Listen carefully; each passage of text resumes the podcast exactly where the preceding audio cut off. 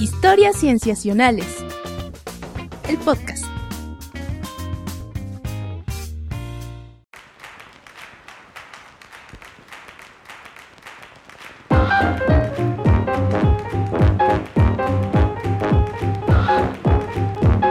Bienvenidos a Historias Cienciacionales. Estamos muy contentos de estar una vez más grabando para ustedes, para traerles aquello en la ciencia que nos ha tocado fibras emocionales, que nos ha emocionado, eh, que nos ha interesado o que estamos admirando.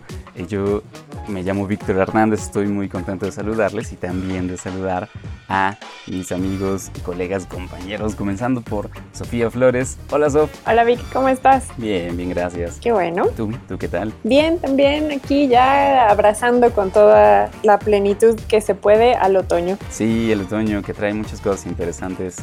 eh, en cuanto a paisaje, tal vez, y en cuanto a ciencia, tal vez. Sí, también se acerca en épocas emocionantes de premios y, y ya de cierre de año, cierre de caja. De cierre de caja.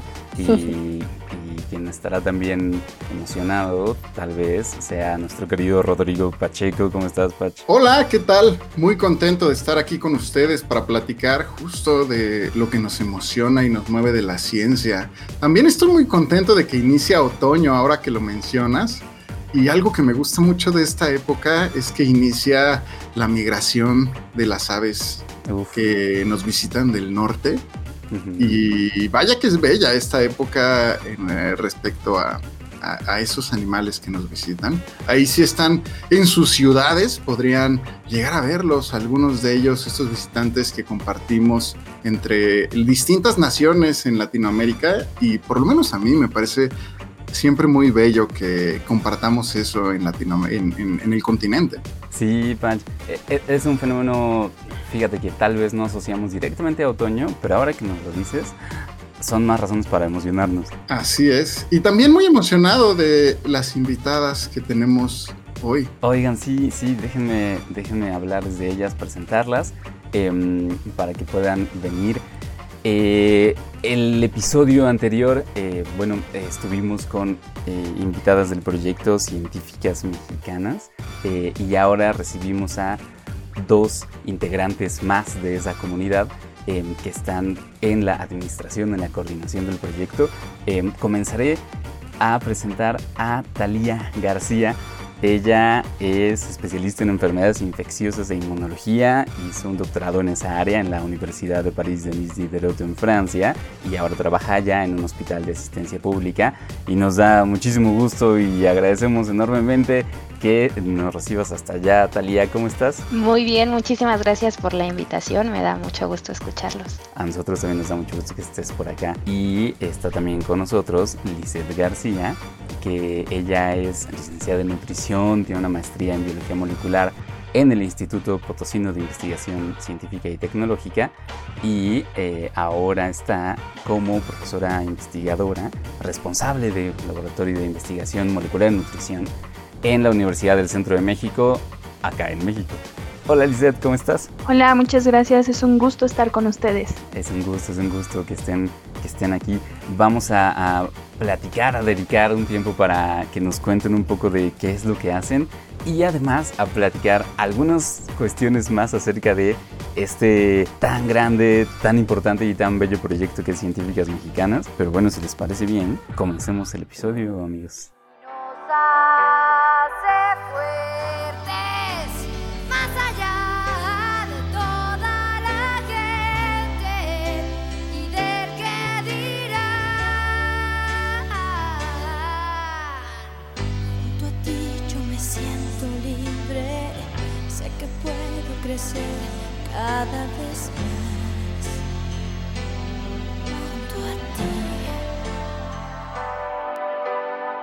Muy bien, en esta primera sección, bueno, comenzaremos a platicar acerca de un tema que nos trae Sof en particular.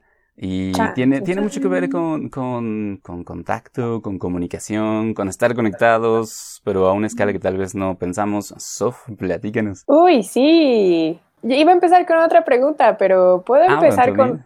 No, no, no, ya que metiste el tema de contacto, puedo preguntarles, ¿qué es lo que les gusta tener a ustedes pegadito, cerca? Mm, Está jocoso. A mí, por ejemplo, lo que me gusta de la época del otoño es que ya puedo empezar a dormir con calcetines. Y dormir con calcetines me parece fabuloso. Entonces, tener calcetines, me gusta tenerlo cerquita. A mí me gusta, a mí también, fíjate, ahora que lo mencionas, sí me gusta en esta época quizá tener un suétercito, estar tranquilo. Y, pero siendo realistas, creo que lo que me gusta tener es el celular, lo cual es terrible. Ay, no, sí, qué horror. También pensé en una taza de café por mi adicción asquerosa al café, pero bueno. Yo que soy eh, absoluto fan y redento de los animales de compañía, pensaría en un animal de compañía, un gatito o un perrito, eh, precisamente para estas tardes que ya comienzan a ser mucho más frías, estar pegadito allí. A, veces eh, molestando un poco a ese animal de compañía, porque no a todos les gusta, pero, pero esa sería mi respuesta. ¿Ustedes, ¿A ustedes Talía? y Lisette? Voto por el perrito. Definitivamente, 100%. Yo lo, primero que pensé, estoy igual que Patch, el celular.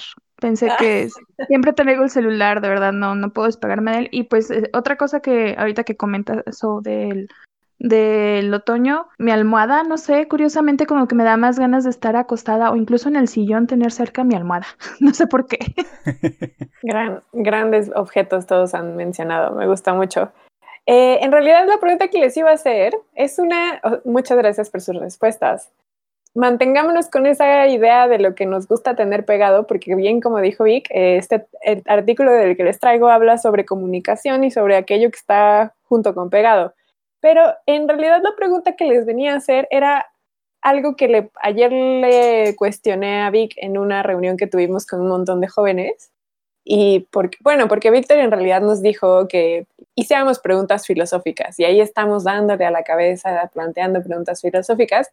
Y yo me acordé de una que me hicieron a mí hace mucho tiempo, un chico que se encarga de estudiar cuestiones genómicas y celulares.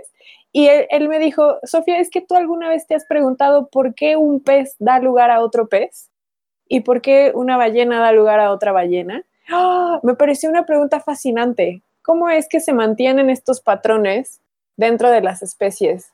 ¿Cómo es que eso, un pez da lugar a un pez? Entonces, no sé, yo les quería preguntar a ustedes eso, ¿por qué un pez da lugar a un pez? ¿Por qué un pez da lugar a un pez? Pues quizá la respuesta más directa es que... Eh, no es tan directa, fíjate. Hay una serie de factores biológicos, por ejemplo, la herencia genética, eh, el desarrollo que existe embrionario en esa especie de tal manera que las células fecundadas de esa especie dan lugar a otro individuo de esa especie?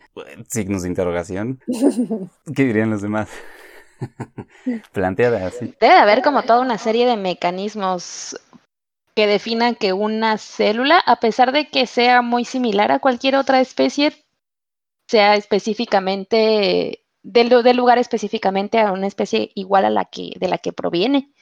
debe haber toda una, una red compleja de mecanismos que regulan que una célula de origen a otra igual o al menos de la misma especie. Claro, yo también me imagino un montón de señalizadores moleculares e incluso en el contexto en el que se desarrolla podría disparar ciertas señales o el acomodo celular dentro de su gestación podría llevar a, este acomodo también? A mí me viene a la mente epigenética, o sea, todo tiene, ahorita dice Víctor, genética, sí, pero también hay un estímulo, que era lo que comentan ahorita Talia y, y Patch, y pues eso es la epigenética, ¿no? Que hay un estímulo que va a indicar a lo mejor por dónde irse, cómo se va a señalizar y cómo desarrollarse un pez o cómo un pez da otro pez. Me encantan sus respuestas porque justamente se nos nota que tenemos formación en biología y que podemos llegar a, soluciones o a hipótesis, me gustaría hacer el ejercicio de preguntarle a un montón de gente y ver,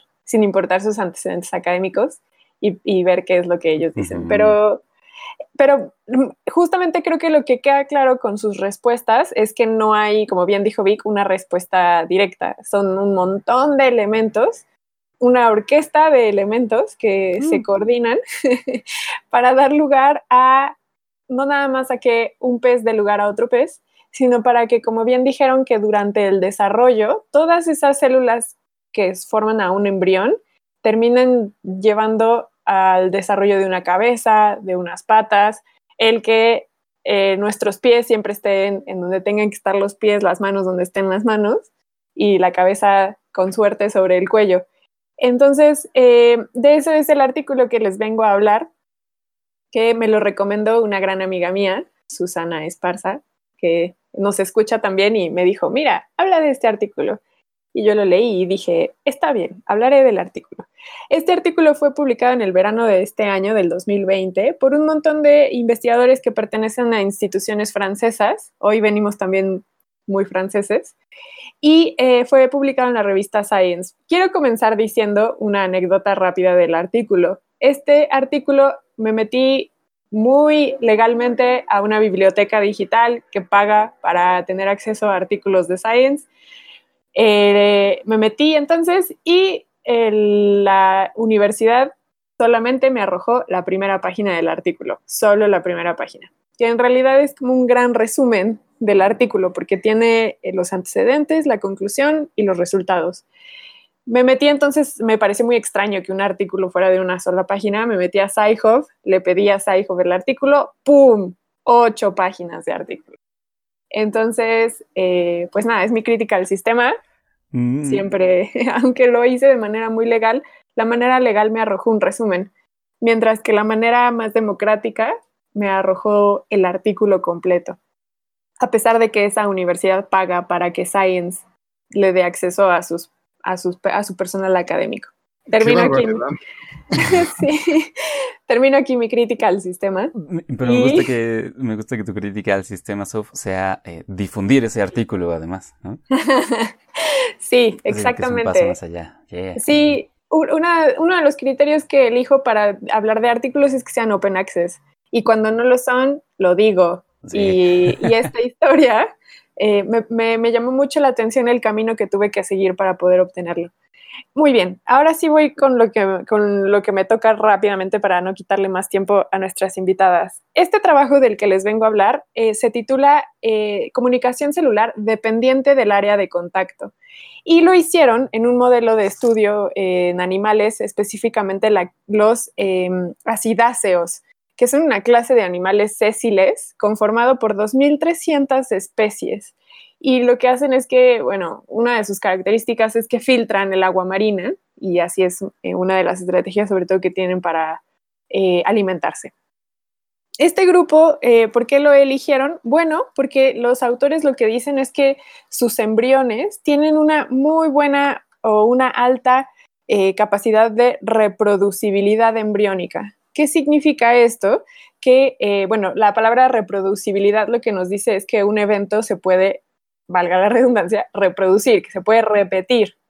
Y entonces lo que ellos dicen es que eh, no solamente, em, a pesar de que este grupo de animales está conformado por un gran número de especies, eh, lo que han visto ah, de manera transversal es que sus embriones entre especies son bastante similares en formas de desarrollo. A pesar de la gran variabilidad genética que hay entre especies, entre especies eh, su desarrollo embrionario es bastante similar. Y entonces por eso hablan de esta reproducibilidad celular, además de que em, dentro de los mismos embriones, por ejemplo, las células homólogas, se pueden, ahí, se pueden encontrar de manera transversal entre embriones individuales. Es decir, que si ustedes dentro de una misma especie comparan dos embriones, pueden encontrar células que son bastante similares entre ellas.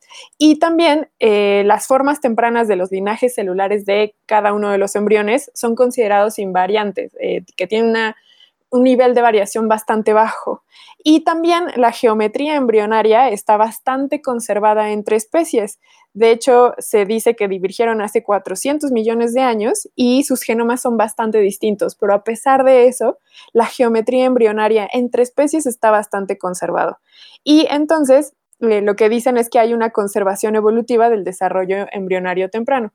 Por todas estas razones, ellos eligen a estos animales como un modelo de estudio para entender los mecanismos que llevan a la reproducibilidad celular.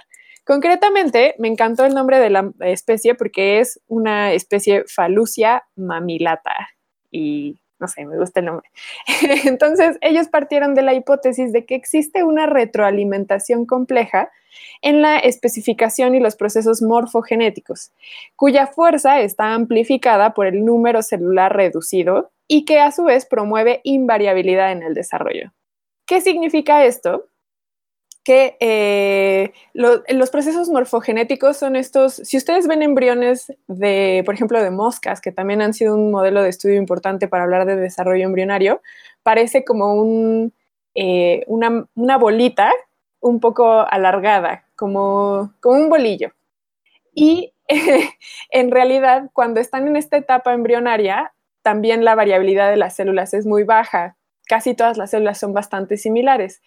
Pero llega un momento en, que los morfógenos, que son unas sustancias, em, sí, morfógenos, que son unas sustancias que determinan el patrón de desarrollo de los tejidos, comienzan a, aumentar en cantidad dependiendo distintas zonas del embrión. Entonces, aquello que se va a convertir en la cabeza se llena de morfógenos que dan señales a las células para que comiencen a utilizar el material genómico que está, que tiene las instrucciones para conformar una cabeza. Eh, aquellas que tienen la zona geográfica para convertirse en un tórax, bueno, reciben morfógenos que por niveles de concentración le dicen también a las células que entonces comiencen a convertirse en un tórax. Y entonces en realidad lo que se ha visto es que así es como los embriones se desarrollan, por concentraciones de estas sustancias llamadas morfógenos. Sin embargo, entonces, en la hipótesis, lo que dicen estos autores es que las concentraciones de morfógenos es insuficiente para explicar cómo es que las células eh, se, diferencian y dan lugar a organismos más complejos, eh, no, en términos de, de progreso, sino en términos de su estructura, su anatomía. Y entonces lo que hicieron fue estudiar las relaciones de la reproducibilidad del arreglo celular y también de la precisión en el destino de la especificación y el rango de inducciones embrionarias. ¿Qué significa esto en español? Bueno, primero lo que hicieron es que construyeron un atlas de alta resolución de imágenes, perdón, de linajes celulares embrionarios, de las formas celulares y de las interacciones celulares. O sea, mapearon con una precisión y una resolución muy alta los linajes celulares embrionarios así como las formas de las células y las interacciones de esas células dentro de distintos embriones. ¿Cómo lo hicieron? Lo hicieron a partir de tomar imágenes de 10 embriones cada dos minutos, entre la etapa inicial eh, hasta terminar la etapa de neurulación, que es cuando se forma el sistema nervioso. Y lo usaron usando, perdón, lo usaron utilizando un tipo de microscopía que no encontré la traducción al español, pero que en inglés se llama Multiview Light Sheet. Entonces supongo que tiene que ver con eh, em, capas y que se pueden ver al mismo tiempo, pero no encontré la traducción en español. Posteriormente midieron el desarrollo de la variabilidad de un rango de características celulares en términos temporales y espaciales. Y lo que hicieron entonces es que eh, desarrollaron un procedimiento de rastreo de esas células eh, embrionarias y relacionaron toda esta información con especificación y destino celular. Posteriormente integraron la descripción de todas estas imágenes, armaron una geometría con un atlas de expresión genética de señalización, es decir, no solamente rastrearon a cada una de sus células y vieron no nada más en qué posición se iban eh, componiendo, eh, qué forma iban tomando, qué características tenían, sino que también analizaron la expresión genómica de cada una de esas células. Y, y con toda esta información, entonces les digo, armaron un atlas. Y entonces, posteriormente, con análisis computacional y experimental, lo que hicieron fue poner a prueba la idea de que hay el área de contacto entre célula y célula en un embrión es dependiente justamente de la característica o de la, del tipo de comunicación que hay entre estas células y células y que esta comunicación celular lo que hace es poner restricciones a la geometría embrionaria. Es decir, ellos pusieron a prueba la idea de que los gradientes de morfógenos no es suficiente, sino que también la comunicación entre células es lo que explica cómo es que los embriones tienen un acomodo en específico, una geometría en específico.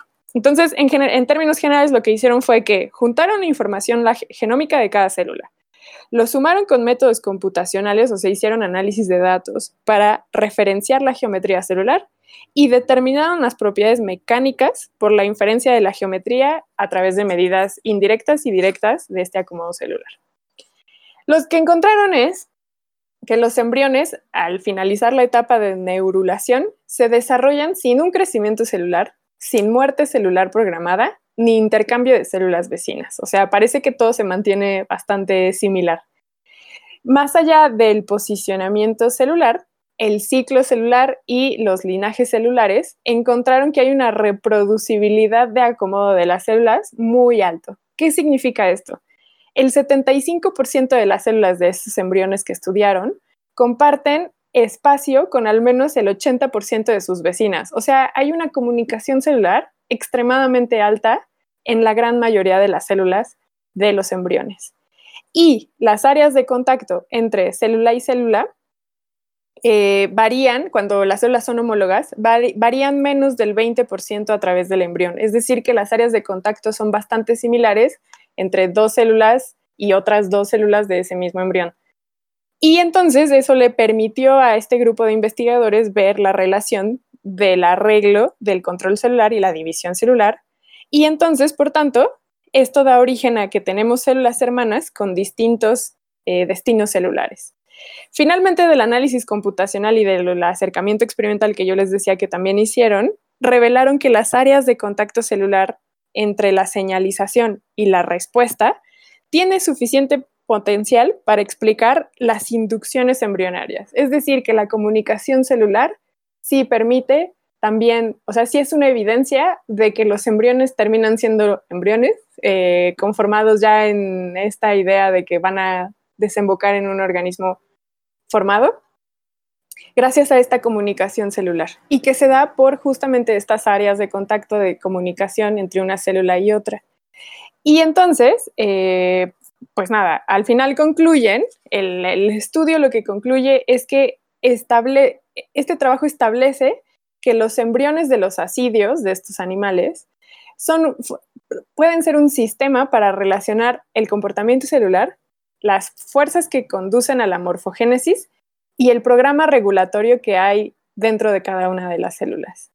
Por tanto, es eh, la morfogénesis o la forma que toman los embriones, al menos de los asidios, es resultado de un evento de comunicación celular que está determinado, a su vez, por la concentración de los morfógenos. Es decir, sí, se necesitan de estas concentraciones de los morfógenos que yo les decía al principio, pero también se necesita de una comunicación celular súper importante entre célula y célula y que este tipo de comunicación sea también muy específica y como vieron ellos es poco variable al principio en las primeras etapas de formación de estos embriones. También ellos dijeron que mientras que la variación en los contactos de las células tiene un papel inferior, eh, demuestran que las áreas de contacto entre células comunicantes tienen un potencial para explicar el destino de la especificación de un embrión. Y por tanto, entonces, eh, las inducciones dependientes de área de contacto de la célula pueden explicar el por qué, aunque haya un alto nivel de divergencia genética entre eh, las distintas especies, hay una reproducibilidad muy alta en los asidios. Y entonces hablan ya de las implicaciones genómicas y evolutivas que esto tiene, el que a pesar de que su genoma tenga un alto nivel de variación entre especies, hay ciertos elementos en el desarrollo que se mantienen y que explica cómo a nivel embrionario hay esta em, similitud tan alta dentro de este grupo de animales.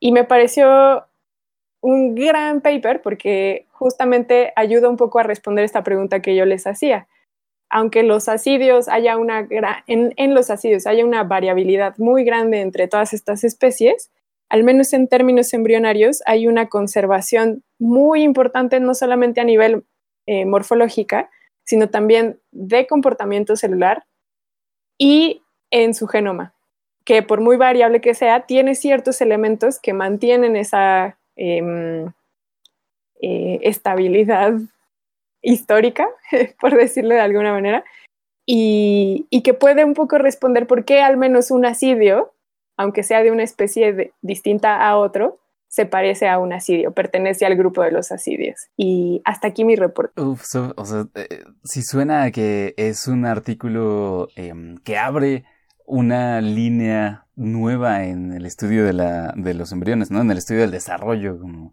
como le llamamos. Si de por sí ya sabíamos que los procesos de desarrollo son muy complicados, involucran muchísimas cosas, que no solo es una cuestión de que eh, el embrión tenga la información genómica de sus progenitores, sino que ah, ocurren un montón de, de, de, mecanismos y de procesos varios en, en, ese, en ese momento. Eh, lo que nos cuentas es que hay algo más que está, o bueno, que ya se descubre algo más que está contribuyendo y vuelve mucho más complejo y mucho más interesante el proceso de desarrollo. De acuerdo. Y, robustece esta idea de la conservación en el desarrollo, que fue una de las críticas que me regreso a Darwin que tuvo porque no, él no hizo trabajo en esa área y que al final con toda esta integración de distintos tipos de evidencia para corroborar que efectivamente la teoría evolutiva por selección natural o bueno, también sus derivados, pero bueno, esta idea de, del proceso evolutivo, eh, justamente este paper en pleno 2020 sigue abonando a esta idea de, de, pues de ancestría, de relaciones filogenéticas, aun cuando le estamos agregando nuevos elementos para el análisis, como es el análisis de datos, también nos siguen arrojando resultados que van encaminados a esa solución. Entonces, pues también por eso me parece muy lindo que en este año tan horrible tenemos noticias buenas. A mí lo primero que se me vino a la mente con lo que nos platicas es Ernst Haeckel. ah. al principio, el padre de la ecología y de los primeros estudios de embriones por ahí del siglo XIX, con estos dibujos fantásticos que, que realizaban. Los científicos de antes dibujaban muy bien, ¿no? Paréntesis. Sin redes sociales algo tenían que hacer. Entonces, me recuerda mucho estos dibujos muy famosos que incluso se incluyen en muchos libros de, secundaria o preparatoria, en donde se ven estos embriones que son iguales y son los primeros acercamientos que se hacen. Y 100 años después eh, están contando este trabajo estos investigadores y me parece fascinante no solo las conclusiones a las que llegan eh, en relación a estas concentraciones que yo no me imaginaba en lo absoluto, también porque no me había puesto a pensar tanto al respecto, pero ahora que lo menciona, pues era muy interesante cómo, cómo lo manejan y la capacidad de análisis para llevar a cabo estas observaciones a nivel celular y estos linajes celulares me parece impresionante. He visto ahora eh, por ahí vi hace un tiempo el seguimiento del desarrollo embrionario de un pez cebra, que seguían absolutamente todas estas células y, describían cómo se iban acomodando, ¿no? Entonces me imagino algo muy similar y es brutal lo que estamos llegando, el, detalle al que estamos llegando y las respuestas que nos da ese detalle. Y pues nada, pues es, está fantástico, muy interesante. Sí, que ya después la historia con esos dibujos que mencionas de Heckel lo juzgó, pero, pero sí, bueno, es una muy buena referencia y sí, está, está emocionante. Me gustó este paper, entonces muchas gracias a Sus por la recomendación y, y en esta época también de que estamos todos tan alejados y solamente conectados a través de cuestiones tecnológicas, pensemos que al menos las células que nos formaron en algún punto necesitaron de esta comunicación específica para dar, ponernos la cabeza sobre los hombros. Mm, me gusta cómo lo pones. Definitivamente es una dimensión nueva eh, que, que, que, nos acerca a lo que decía Lisette al principio, ¿no? O sea, no solo es lo genético, sino hay muchos procesos que ocurren que no necesariamente están codificados ahí. Muy bien. Muy bien. No sé si Liz o Talia quieran eh, dar algún comentario a ese respecto? A mí en lo personal me parece sorprendente los avances que tenemos hoy en día al integrar diferentes tecnologías, al utilizar, como ya mencionaron, teorías eh, que hoy son básicas en la ciencia, pero llevarlas mucho, mucho más allá usando eh, este conocimiento integrado y este conocimiento multidisciplinario. En este sentido, saber que en biología de desarrollo eh, en muchas especies se cree que, estas fases tempranas de división celular y de morfogénesis podían ser un poco azarosas, ser un poco descontroladas y sabemos que en realidad hoy en día y gracias a este, a este paper también empezamos a dilucidar cuáles son todos los mecanismos y cuáles son todas las interacciones entre todos estos mecanismos que en realidad definen y caracterizan cada uno de estos procesos que, pues, no, en biología no hay nada al azar en realidad, ¿no? Mm. Sí, de, de, hecho, pues a mí también me, pareció muy impresionante todas las, tecnologías, igual, igual que a Tali, que, que, yo creo que a todos, todas las tecnologías que utilizaron, ¿no? La, eh, y las imágenes también muy padres que están y todo el desarrollo. Ahorita que, que estaba comentando sobre los morfógenos y cómo llegan directamente a, ciertas células, eh, me, fui a, clases de biología básica, ¿no? De, cómo está organizada el, em, el genoma y el, y el ADN, cómo se va organizando y cómo permite precisamente por, por la organización, por los niveles de organización de, del ADN, que lleguen factores que van a, estimular cierto, eh, pues la diferenciación celular, que va a estimular la, cómo se va a diferenciar la célula, ¿no? Es toda la, eucromatina, la, heterocromatina. Y, así me, estaba acordando de mis clases de biología básica, de, de, bueno, sí, sí tiene sentido, y ahorita que lo vemos de esta manera, con tecnologías más específicas, este, pues ya se, se pueden elucidar de, de, una manera más clara, ¿no? A mí, cada vez que yo veo algo así en un artículo, mm, me gusta imaginar cómo lo hicieron. Y bueno, es, esto la verdad es sorprendente y cómo llegamos a, a lo que dicen, ¿no? De que la, la, biología no es nada azarosa, o sea, tiene todo un, un porqué. Y, y pues a mí me encanta, me encanta la biología. Y la verdad está muy Sí. Sí, muchas gracias por, por traernoslo, Sof. Eh, eh, este artículo que muy probablemente lo veamos pronto en pues los libros de texto, ¿no? De biología del desarrollo. Seguro, sí. Oye, no lo había pensado. Qué padre, muchas gracias. A ustedes. Muy bien, perfecto. Bueno, con este énfasis en la comunicación y colaboración entre entidades, individuos, vamos a pasar a la segunda sección. esperaba que fuera dinero. Mm, Dios, tenemos serios problemas aquí. Creo que tendremos que sacrificar los lujos. Sí, siempre le compramos a Maggie vacunas para enfermedades que no tiene. En realidad, pensaba en... En la cual vamos a escuchar a Talía, a Talía García, que, bueno, nos va a platicar un poco de, de lo que hace también y eh, acerca de la labor de eh, divulgación de esa, de esa actividad que también realiza. Em, hola, Talia. Hola, hola. Oye, cuéntanos un poco de, de, tu área y de qué actividades realizas. Claro, mira, yo estoy, eh, no, soy científica en enfermedades infecciosas. Recientemente cambié un poco mi área de desarrollo profesional. Estuve durante mucho tiempo haciendo eh, ciencia, digamos, académica, siendo ciencia de laboratorio. Trabajé durante eh, cinco años en el Instituto Nacional de Enfermedades Respiratorias en investigación en VIH y eh, tuve la oportunidad de manejarme en diferentes aspectos de esta enfermedad, analizar la, el virus per se, después analizar un poco la respuesta del organismo, trabajar un poco con tratamientos, y conocer un poco eh, los factores que regulan la progresión de la, enfermedad y las interacciones que hay o las diferencias que hay en las interacciones que, del sistema inmune de acuerdo a cada población que es infectada por este virus.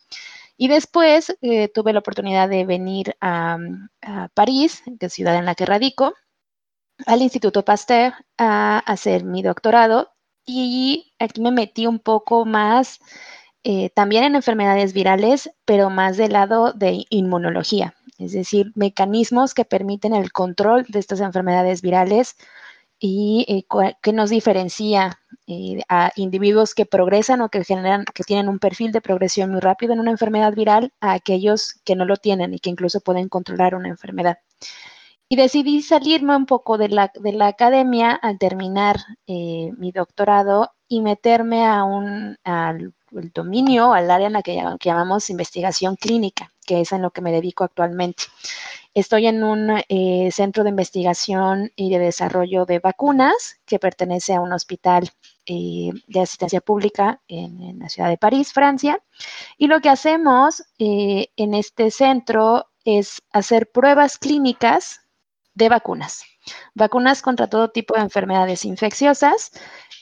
Ahorita, por supuesto, pues lo que está de moda es, es COVID, pero tenemos protocolos de vacunación para distintas enfermedades. Y lo que hacemos, eh, yo particularmente de lo que yo me encargo, es un poco de vigilar que eh, los protocolos se lleven a cabo de acuerdo a la reglamentación, que se lleven a cabo de acuerdo a las especificaciones que el, investigador, el desarrollador de la vacuna eh, pide.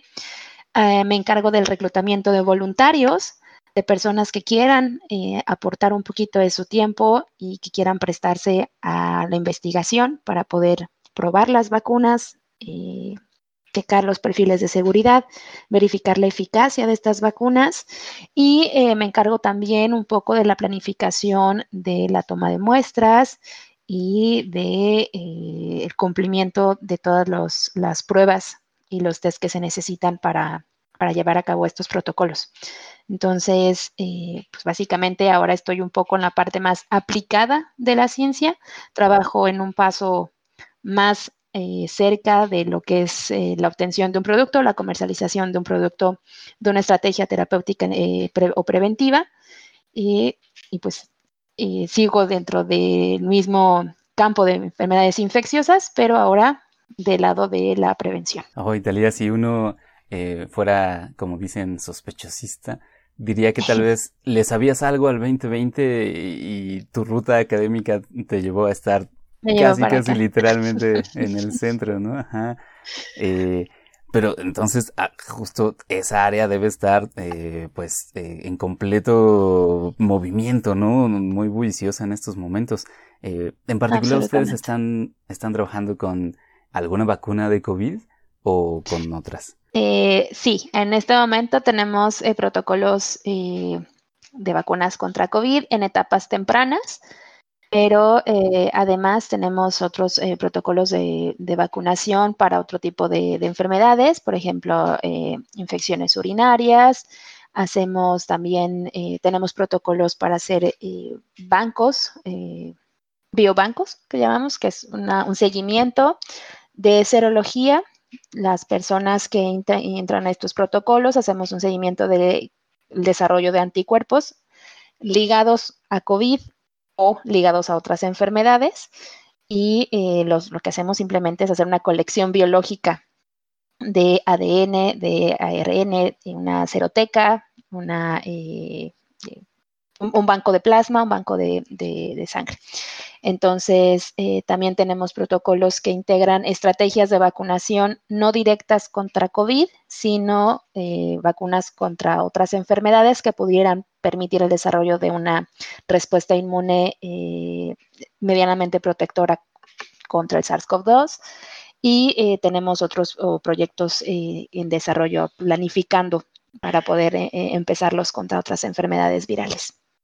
Y ahorita, bueno, ya es la época, empieza también la época de influenza, de, la época de, gripe estacional, y pues también trabajamos un poco en, protocolos de desarrollo de vacunas en ese sentido. Sin duda suena muy emocionante eh, lo que nos bueno, tal vez emocionante para los que se dedican como tú en este aspecto, seguramente la información que ha llegado o las formas de trabajo o incluso la atención que recibe la rama en la que te desarrollas, eh, ¿ha cambiado mucho en los últimos meses? Sí, ha cambiado porque yo creo que la, eh, trabajo en un área, estando en investigación clínica, en la que dependemos mucho del interés de la gente.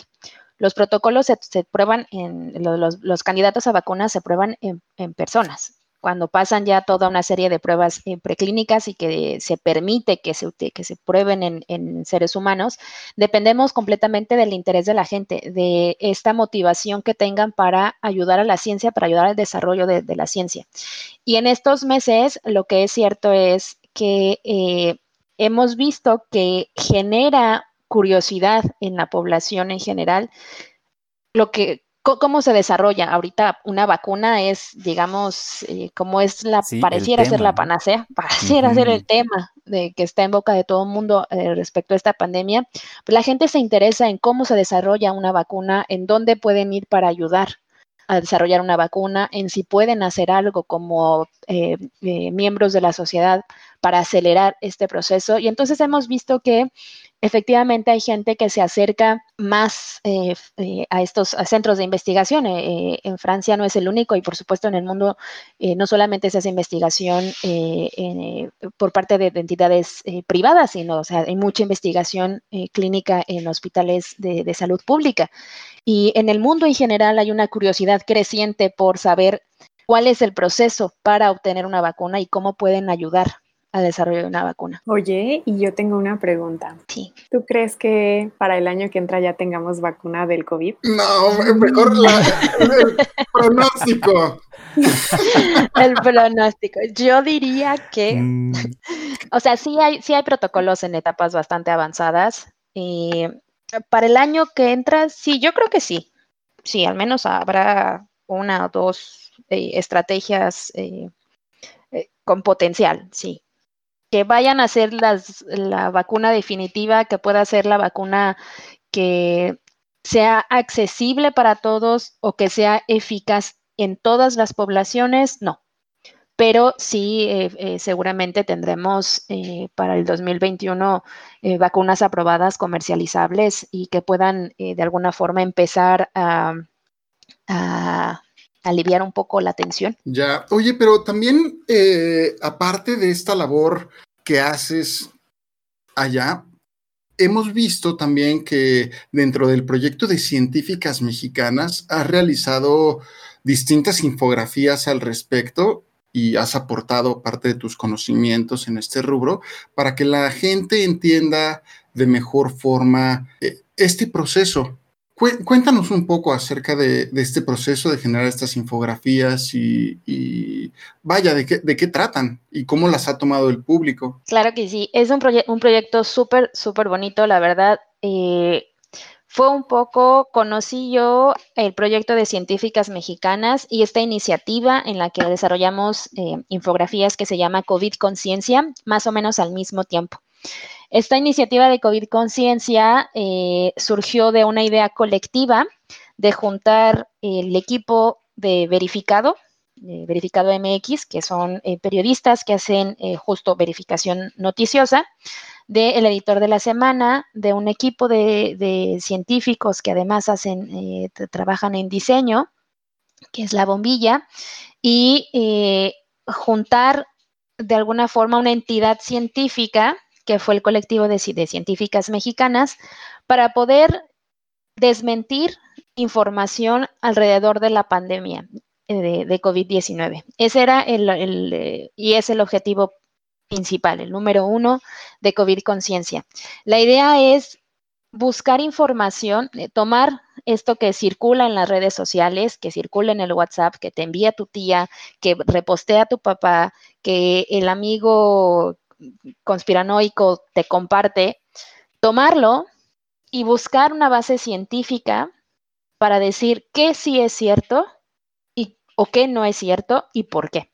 Pero darte evidencia, no simplemente atacar, no simplemente decir es mentira o es falso, sino darte evidencia, acercarte a lo que se está haciendo hoy en día, a lo que a la información que se genera eh, por parte de los, científicos, por parte de los médicos, por parte de las autoridades, acercarte a esa información, pero de una manera bastante ligera, bastante digerida, bastante eh, fácil de entender, de compartir y sobre todo que te genere además curiosidad, que te siembra un poco la espinita de decir, ok, tal vez hay otra versión con evidencias, tal vez hay otra versión que está respaldada por expertos, respaldada por personas con experiencia y tal vez tengan algo más que decirme. Y entonces lo que hacemos en COVID Conciencia es justo esto, tomar la información que circula, que puede ser información francamente falsa o bien información incompleta, información descontextualizada,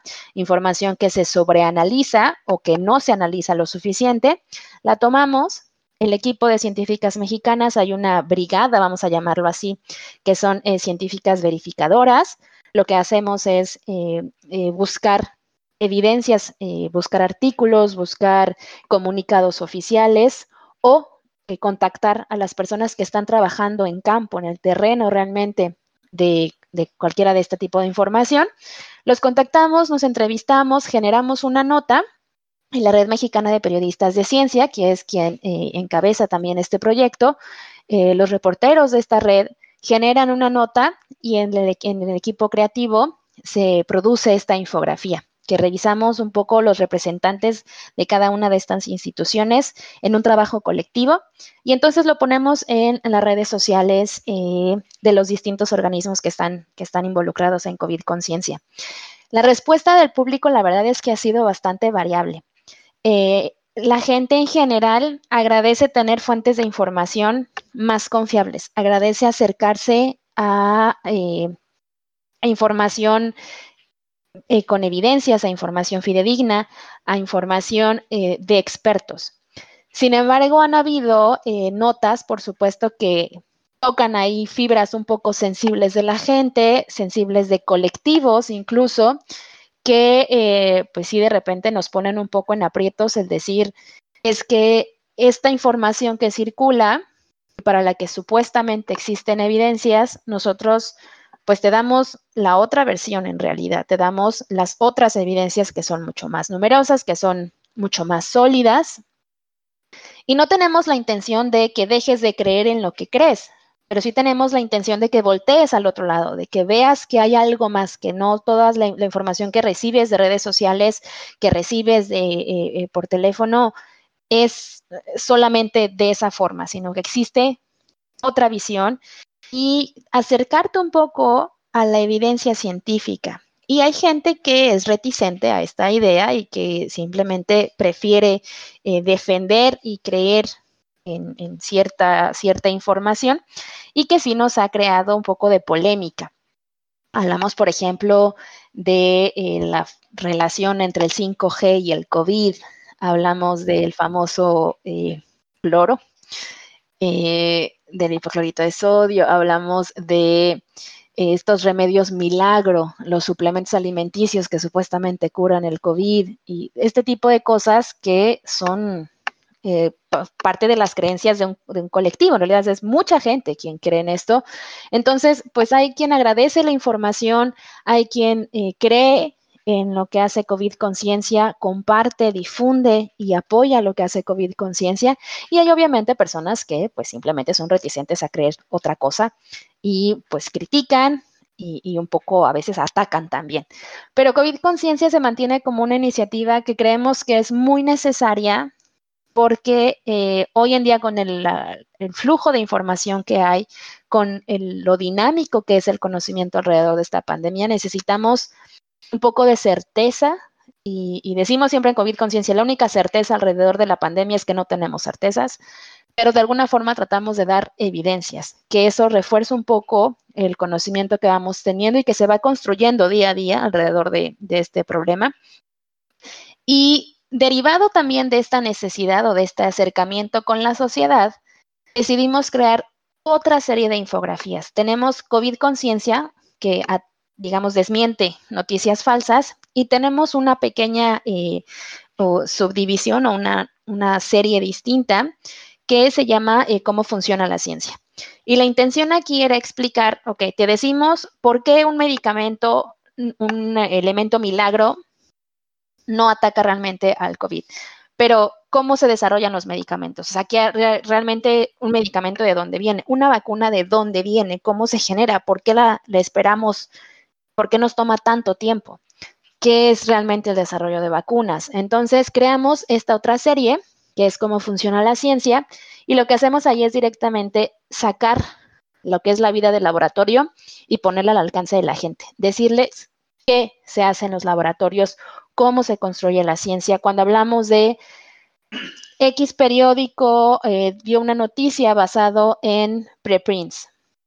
¿Qué significa un preprint? ¿Cómo es el proceso, el proceso de publicación en ciencia? ¿Qué significa que un, que un paper sea arbitrado, sea revisado por pares, esté publicado en una revista o esté en un repositorio de, de preprints? Toda esta cuestión que obviamente eh, quienes hacemos ciencia conocemos y es nuestro día a día, pero que no es realmente evidente para la gente, que no es realmente algo que la sociedad conozca, creo que sí les puede ayudar un poco a entender el ritmo de la ciencia, entender los tiempos de la ciencia, las dificultades que tenemos y eh, de alguna forma alimentar su, curiosidad y decir, ok, esto es, un, es, un, desafío, pero hay todo un mundo en los laboratorios, hay todo un mundo en las instituciones de, investigación, en las universidades. Y, ¿Qué pasa atrás de, tras bambalinas de alguna forma? Entonces creamos también esta otra serie de cómo funciona la ciencia y eh, esa ha sido muy bien recibida el explicar qué hay detrás, el explicar cómo se hacen medicamentos, vacunas, las publicaciones, eh, congresos y demás, eh, ha sido abrir una, puerta que, la gente tiene eh, a, veces dificultad para, poder alcanzar.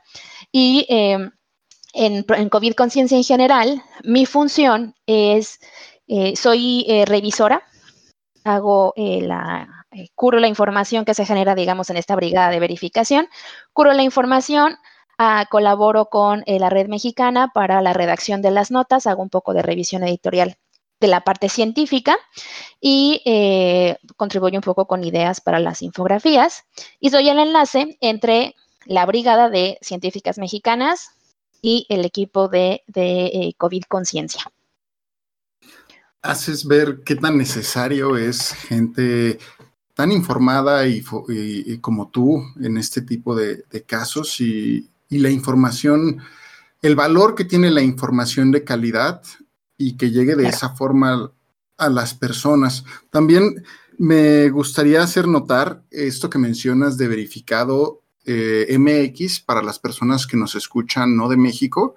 Verificado es un proyecto que se hizo en colaboración con distintos medios en 2018 durante las elecciones de México y se luchó para, para luchar con esta desinformación que se genera en el momento de las elecciones, que esto de la en este en esta etapa que vivimos ahora de la posverdad y mm. llegó y, fue tan bueno el proyecto de verificado que lo dirigí, bueno, que colaboraban Al Jazeera, Animal Político, Pop Up Newsroom eh, y, llevaron a ganar el, el, premio de Online Journalism Award en 2018.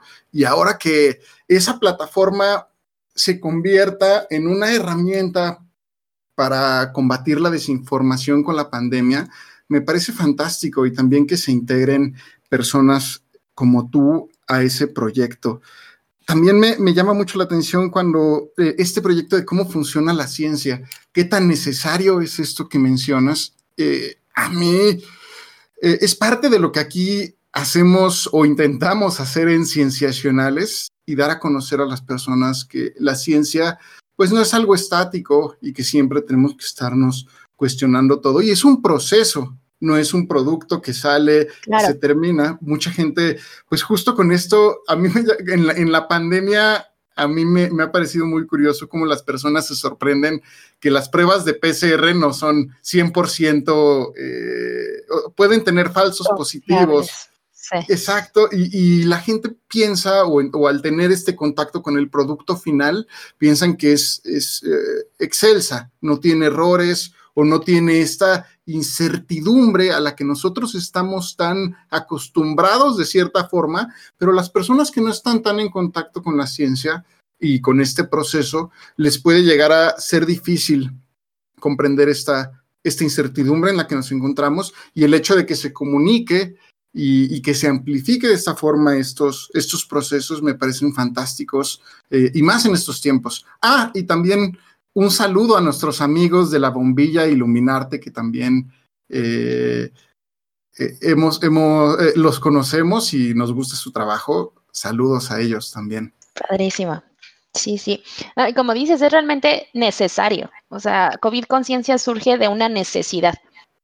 Hoy, eh, incluso la Organización Mundial de la Salud eh, y, instituciones eh, a nivel internacional de todo tipo han reconocido la famosa infodemia, que es eh, el exceso de información y desgraciadamente de información errónea o incompleta al que nos hemos expuesto desde el inicio de, este problema, de- desde el inicio de COVID-19. Y justo COVID Conciencia, como muchas otras eh, iniciativas de divulgación científica también, surgen para tratar de acercar a la gente a información eh, con evidencias. Y algo que es como súper importante remarcar, que tratamos también de comunicar, es que en ciencia el conocimiento es dinámico. Como lo dijiste, no es un producto. Eh, El conocimiento no es algo absoluto, no es algo eh, que una vez que, que decimos así es, así será por siempre.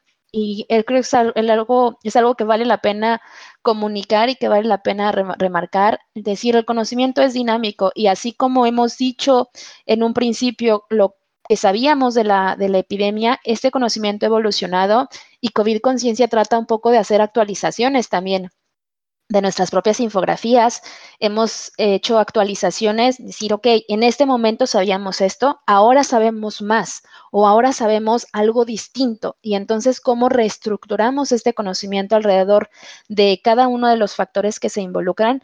Y es una labor que, eh, si bien hoy en día, digamos que ya está eh, la, la pandemia en pleno en todo el mundo, que hay muchos países incluso que ya salieron de, de su ola de contagios, hay países que están entrando a una segunda ola, hay países en los que ya no hay medidas de confinamiento, en los que la vida continúa normal. Estamos en, en momentos muy distintos alrededor del mundo, pero digamos que ya todos conocemos el problema y es cierto que la información también se ha calmado un poco en el sentido de eh, lo que vemos en las noticias, pues son las tasas de contagios, los, nuevos números de, contagios, de, eh, ingresos a los hospitales, las medidas, digamos, un poco de seguimiento, pero ya no es este eh, furor de, un inicio en la, en, la, en la pandemia. Y sin embargo, creemos que sigue siendo necesario el seguir informando, el decir, ok, esperamos la vacuna, pero ¿qué hay mientras tanto?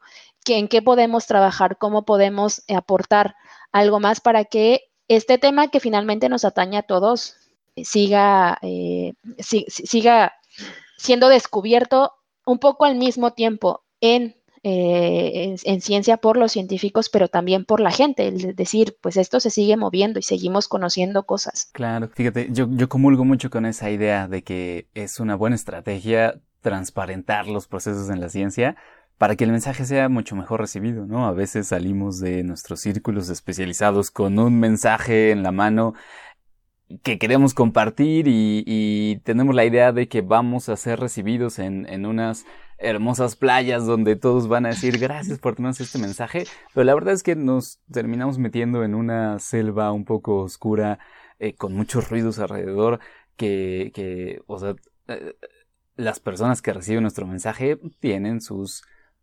posturas, sus presuposiciones, sus prejuicios, eh, pero ser así de honestos con cómo funciona la ciencia eh, y un poco con dosis de humildad también, reconociendo que no hay certezas absolutas, em, Claro. me parece que sí hay, es, es una buena estrategia, ¿no?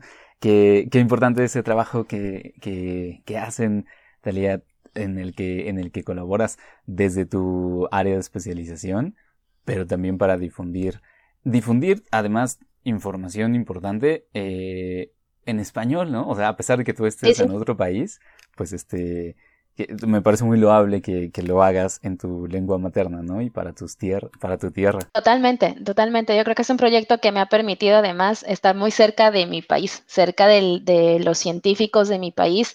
Esta brigada es enteramente de, de científicas mexicanas. Ya sea, o sea, en el colectivo tenemos científicas eh, mexicanas que hacen ciencia en México, mexicanas que hacen ciencia en el extranjero o extranjeras que hacen ciencia en México. Y en esta brigada, particularmente eh, este, esta parte de la comunidad que forma parte de la brigada de COVID Conciencia, son eh, casi todas científicas mexicanas que hacen ciencia en México. Y esto nos habla también, pues, del potencial que hay en nuestro país y esto me ha permitido además generar, eh, conocer muchas científicas, generar alianzas, generar, eh, eh, conocernos entre nosotras, saber en qué, en qué trabajamos, saber cómo contribuimos todas y justo esto, darle a la sociedad de nuestro país y a la sociedad hispano, hispanoparlante algo de que viene de México, o sea, este COVID conciencia sí es 100% mexicano y hemos tenido la fortuna, de hecho, de generar eh, muchos, eh, muchas alianzas con medios internacionales. Hay eh, medios en Puerto Rico, en Ecuador, en Colombia, en distintas partes de México y del mundo que replican lo que hace COVID conciencia, que comunican lo que hace COVID, COVID conciencia y, eso nos permite llegar todavía a más países y a más lugares desde, desde nuestro propio país. Buenísimo, pues muchísimas gracias por compartirnos todo esto, Talia. Gracias a ustedes. Ah, qué padre. Vamos a platicar un poco más de, científicas mexicanas eh, un poco más adelante, em, pero por ahora pasemos a la siguiente sección.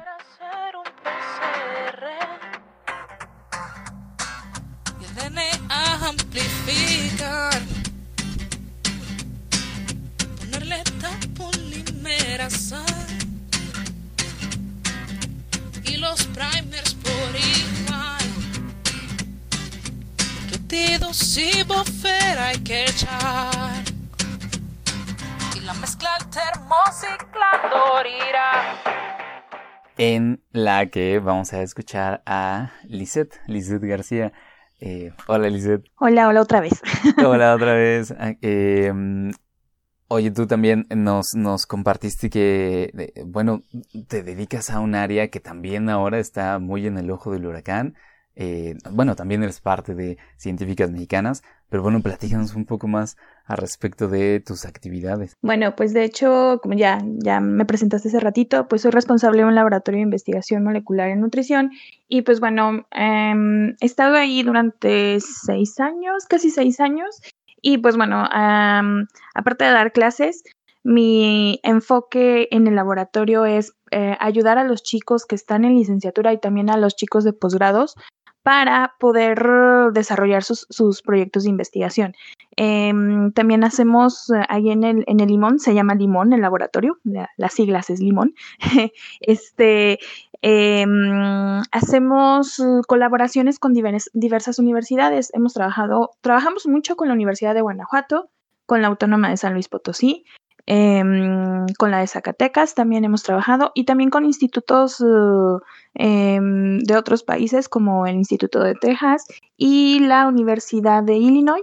También hemos trabajado con ellos para, desarrollar investigaciones principalmente en marcadores moleculares como polimorfismos, em, marcadores moleculares que nos permiten identificar eh, el estrés oxidativo como las copias de ADN mitocondrial que es una herramienta que se utiliza mucho para, pues correlacionarlo con, el, estrés oxidativo.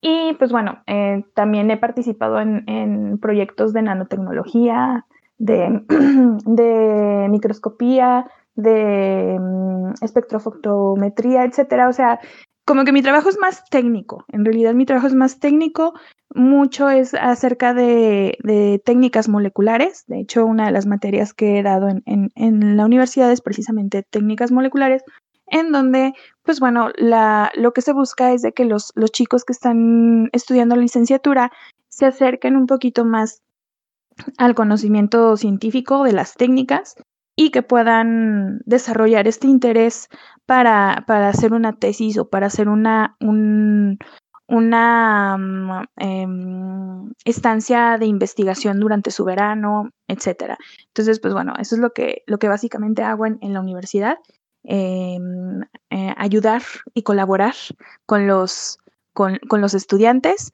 y con diferentes universidades. Eh, ahorita también, pues, ah, como está muy de moda el COVID, eh, estoy, estoy colaborando en un laboratorio de, de diagnóstico clínico en esta parte de, detección de COVID por PCR, por la técnica de PCR. Y ahorita que comentabas, ¿no? o comentaban ahorita que, que, ¿cómo le explicas a la gente que pues también hay falsos positivos o falsos negativos en las en la técnica? Pues bueno, eh, todo eso lo vemos este ahorita en ese laboratorio, ¿no? De cómo, cómo ayudar o cómo hacer nuestro, nuestro, dar nuestro granito de arena a, a combatir o a, o a prevenir eh, la propagación de este, de este virus. A la, a la, comunidad. Sí, fíjate que estás, digamos, en ese sentido en dos frentes, ¿no? O sea, tanto en el frente mucho más inmediato de estar realizando literalmente eh, las pruebas, ¿no? Para dar información que le puede servir a todo el país o a todo el mundo incluso, eh, pero también en el frente de la formación de personas que son, que es tan necesario tener personas que, que puedan hacer estas técnicas, ¿no? Eh, de manera muy, muy precisa y profesional para que sigamos teniendo esa capacidad de informarnos y de saber qué es lo que está pasando, ¿no? Porque eh, si algo nos ha quedado claro es que eh, esta pandemia va para largo, pero además no podemos bajar las defensas porque eh, podría venir otra en algún otro momento o alguna otra situación en la que también se necesiten personas con ese conocimiento tan especializado. Sí, claro, de hecho hay que estar preparados para, para todo ahorita, pues bueno, este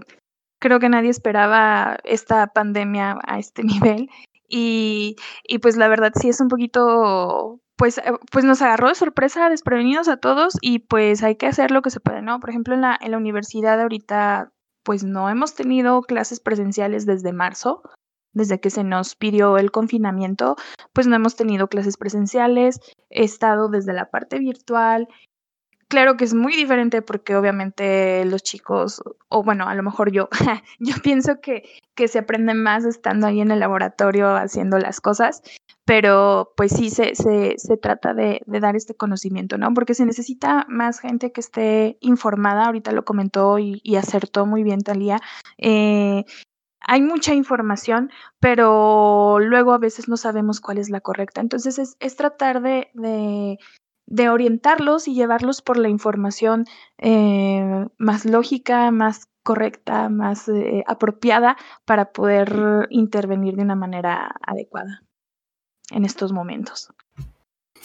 Oye, y también me, contigo es, es me ya, cuando estamos hablando de PCR, me acuerdo mucho de cuando de estas gráficas que muestran los casos positivos de la pandemia y muchas veces se habla de lo que ocurre en los hospitales, por ejemplo, de esta saturación de los hospitales o de la gran labor que están realizando los médicos y de las larguísimas jornadas que se, que se avientan atendiendo a, las a los pacientes, pero también cuando veo este tipo de gráficas de los, de, los casos positivos, algo que llama mucho la atención y podrían verificar es que durante los fines de semana se reduce un poquito la cantidad de casos positivos que se, que se registran. Y esto tiene que ver un poco porque los que hacen las pruebas son personas como tú, que somos, son humanos, que también descansan son humanos que también trabajan y se enfrentan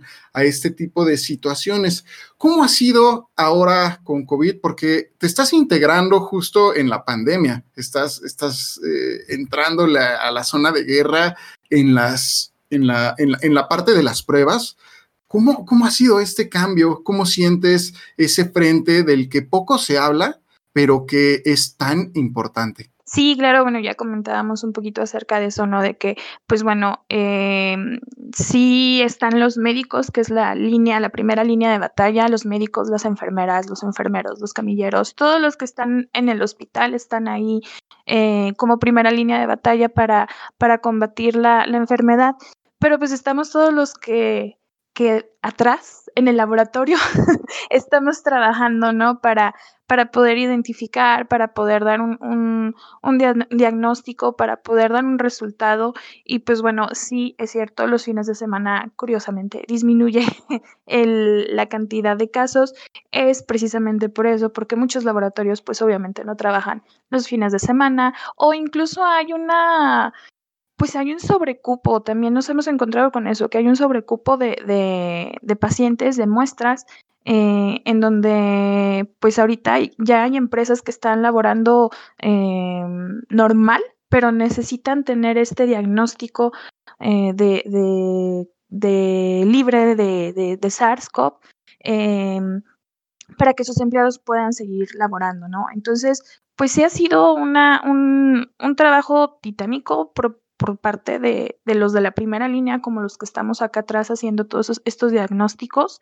Eh, a nosotros, por ejemplo, nos han llegado diagnósticos a las, o más bien personas que necesitan diagnóstico a las nueve de la noche y pues a darles el servicio, ¿no? Nos han llegado personas que nos llegan el domingo y pues es darles el servicio porque pues lo necesitan, sobre todo en estas situaciones en donde no pueden entrar a un quirófano eh, una persona que necesita una intervención sin saber que, que puede estar contagiado porque obviamente eh, se expone la persona que, que, está contagiada y expone al equipo de trabajo que son los médicos.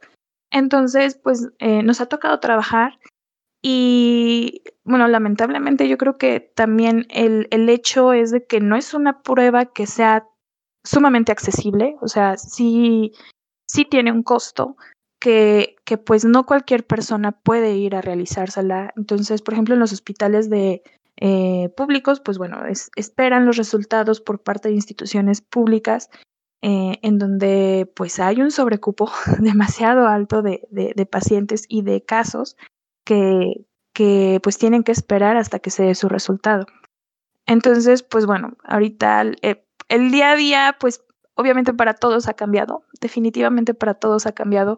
Y pues nosotros tratamos de, de hacer nuestro granito, de dar nuestra, nuestra parte para que pues esto pues se controle, se mejore en lo que sale una vacuna. Tali, por favor, dense prisa. ¿Verdad? Por favor, Tali. Ya me Por ya dense prisa. No, sí, pues obviamente, no, porque al final de cuentas, como, como dices, somos personas, también somos seres humanos que también estamos expuestos que no estamos exentos a enfermarnos.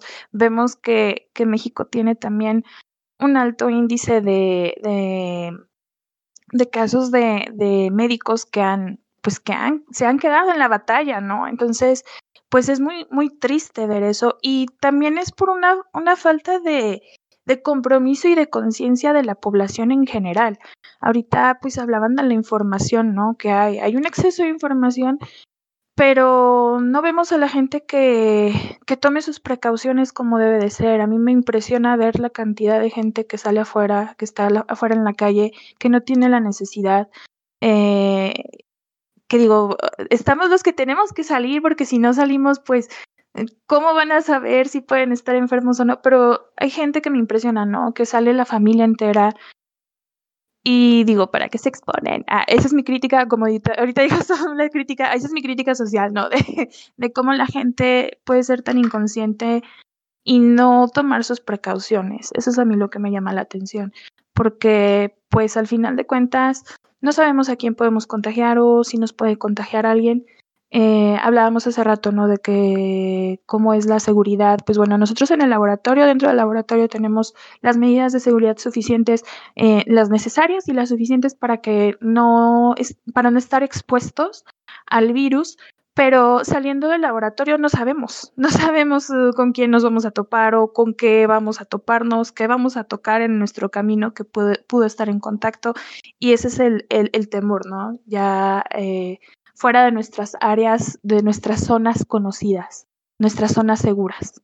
Sí, porque tal cual, tal cual como lo, como lo dices, Lizeth, eh, eh, parecería que parte de esa inconsciencia de muchos eh, probablemente también tiene que ver con que no es muy visible, es el campo de batalla en el que tú estás colaborando, ¿no? O no digamos ya pues el de lo, el personal de servicio médico como tal, eh, porque mucho de lo que nos llega de información de la pandemia, pues a veces los medios se concentran demasiado o en, en, en las cuestiones económicas, eh, en el ajetreo y el jaloneo político, cuando va quedando claro que quizá lo que deberíamos tener en el foco en primer plano, pues es precisamente eh, el trabajo que muchas personas están haciendo para poder sobrellevar y controlar hasta cierto punto el desarrollo de esta pandemia. Sí, así es, y pues sobre todo la prevención, ¿no? Yo creo que aquí es muy importante eh, prevenir y asegurarnos de, de, no propagar más la, la el virus, de no propagar más la enfermedad, porque pues es, es, es muy triste ver cómo, cómo, personas cercanas se enferman o incluso pues perecen por, por la enfermedad. Entonces sí es muy triste y yo creo que me ha tocado ver muchos casos en donde pues hasta que les toca con una persona cercana es cuando toman conciencia y no es necesario llegar a ese punto, nunca es necesario a ese punto para poder tomar conciencia y hacer lo que cada uno nos corresponde, ¿no? Que es, que es asegurarnos y resguardarnos. También qué difícil, ¿no? Porque, o sea, yo te escucho y las escucho a las dos. Y, por ejemplo, yo fui de esas personas que subestimó al virus. Cuando recién empezaba en diciembre, enero, yo decía, ay, bueno, pero la letalidad es muy baja, está muy lejos, eh, pues va a ser una situación que probablemente se controle en lo local, al menos en el área asiática. O sea, yo subestimaba hasta que llegó al continente, pues a, los, a todos los continentes. Y también, o sea, hay muchas cosas que yo he, ido cambiando también por la evidencia y también mucho por ver que el agua llega al cuello. Entonces, también subestimaba, por ejemplo, eh, lo que el uso del cubrebocas. Cuando yo veía que, por ejemplo, en Italia los obligaban a todos a usar el cubrebocas, yo decía, bueno, pero pero pues no se sabe, todavía no hay evidencia de que esa sea una manera de prevención. Y hoy, por, por ejemplo, no cabría duda de que el cubrebocas es una de las estrategias para cuidarnos. Em, entonces, eh, creo que también, eh, o, por ejemplo, esto que dices de que vemos gente que sale, eh, a mí me da mucha envidia que la gente salga. O sea, veo a gente que tiene la posibilidad de irse a la playa, de de viajar al campo y yo es al estar en medio de una ciudad y de saber que no tengo esas posibilidades, entiendo que son personas que de alguna manera pueden cometer irresponsabilidades, pero también entiendo que a veces es necesario por salud mental, los humanos eh, necesitamos ese contacto social, ese contacto con el exterior y puedo ver como en mi círculo cercano hay una merma en su salud mental por el encierro. Y, veo a mis amigos cómo necesitan salir y me cuesta trabajo hacer este ejercicio de no juzgarlos, porque, porque entiendo que yo también necesito salir. Por y, y, creo que también es un momento en el que es de mucha reflexión, de, de, más bien de ser compasivos y de decir, bueno, si esa familia está saliendo, pues ojalá lo haga con toda la responsabilidad del mundo. Igual y es porque no sé, también de gente con la que convivo, los niños están súper afectados por el encierro. Y sí, yo veo familias enteras que salen y también digo, ¿por qué salen con los niños? ¿Por qué los exponen? Pero al mismo tiempo pienso, es que pobres niños. El desarrollo de un niño es mucho en medida de los amigos, de la familia, de sus... Y, y no sé qué tiempo están, o sea, las escucho y me pongo a reflexionar y, y qué complicado todo. Sí, no, claro, de hecho, eh, eh, la salud mental es otro tema muy importante, ¿no? Es algo que ahorita estamos viendo que, que nos está afectando mucho, que necesitamos pues atención en ese sentido. O sea, la verdad sí, sí se ha dado mucha mucho énfasis en, en, la salud mental porque vemos estos encierros, ahorita lo que comentas, ¿no? De que pues hay gente que ha tenido la oportunidad de salir y pues personas que no hemos salido o por ejemplo yo que me atreví a salir, o sea, fue de necesito salir y pues la forma, digamos que mi forma para justificar salir es, bueno, voy a salir para entrar a un laboratorio a ayudar a, a la población, ¿no? O sea, probablemente ese es mi pretexto, pero este, sí, sí vemos eso, ¿no? De que hay gente que sí necesita fuerza salir, necesita despejarse, porque sí, sí es necesario, o sea, no, no podemos estar todo el tiempo encerrados, pero sí tenemos que tomar esa responsabilidad y ser empáticos, ser empáticos con, con, con las personas que no pueden y que estamos exponiendo con nuestras decisiones. Entonces, sí, sí es un tema muy, muy particular. Y por ejemplo, lo vemos, ¿no? Ahorita, ahorita que, que hace 15 días fue, fueron las fiestas patrias pues bueno, no, probablemente en las, en, en, las alcaldías o en las ciudades no hubo el grito, pero sí, sí hubo muchas reuniones, las familias estuvieron haciendo su, su noche mexicana, eh, los amigos se reunieron y ahorita lo vemos, ¿no? Porque tenemos lleno el laboratorio, tenemos lleno el laboratorio de que va la gente y y le preguntan si estuvo en contacto con personas, etcétera, y pues sí coincide, ¿no? Que hace 15 días pues fueron las fiestas patrias. Y lo, lo vemos, ¿no? Que curiosamente eh, cuando fue el Día del Niño a los 15 días hubo un repunte, cuando fue el Día de la Madre a los 15 días hubo otro repunte, y así lo hemos estado viendo porque sí, no queremos estar encerrados, estoy de acuerdo, es muy pesado, pero tampoco queremos tomar responsabilidades de, llevar nuestro cubrebocas, una careta, de tomar una distancia, de hacer reuniones con, con pocas personas. Em, son medidas que a lo mejor ahorita son molestas, pero si las tomamos, vamos a, controlar muchísimo la, la, pandemia, vamos a controlar esto y vamos a regresar a actividades cada vez un poco más eh, a actividades cotidianas, normales. Sí, tal como lo dices, esa empatía que debemos mostrar, em, pues a veces es muy sencillo como usar un cubrebocas, ¿no? O sea, ya nos queda claro que, que al usarlo cuidamos más a los otros de lo que nos protegemos a nosotros mismos, pero pues ese es precisamente el meollo de todo, ¿no? Para salir de esto tenemos que salir todos juntos y, y, tal como nos, nos decía Sofa al principio, o sea, necesitamos contacto, comunicación y, y hacerlo coordinadamente y en el mismo sentido, ¿no? Y en humanos, pues eso implica decir, estoy haciendo esto por ti, no, solo por Exacto, exactamente. Oigan, pero dentro de todo esto, ustedes eh, están bajo el, la comunidad de científicas mexicanas también trabajando y difundiendo este tipo de, notas científicas. Y, pasando a ello, eh, quisiéramos platicar un poco más acerca de su iniciativa de científicas mexicanas, que en el episodio pasado ya estuvimos platicando con, sus compañeras, pero nos gustaría que nos platicaran un poco más acerca de, esta gran iniciativa y la labor que, que ustedes realizan eh, y, cómo, cómo, cómo y, de qué trata un poco más esto. Venga, Liz. Venga, pues, bueno, a mí me, encanta, me encanta hablar de científicas mexicanas.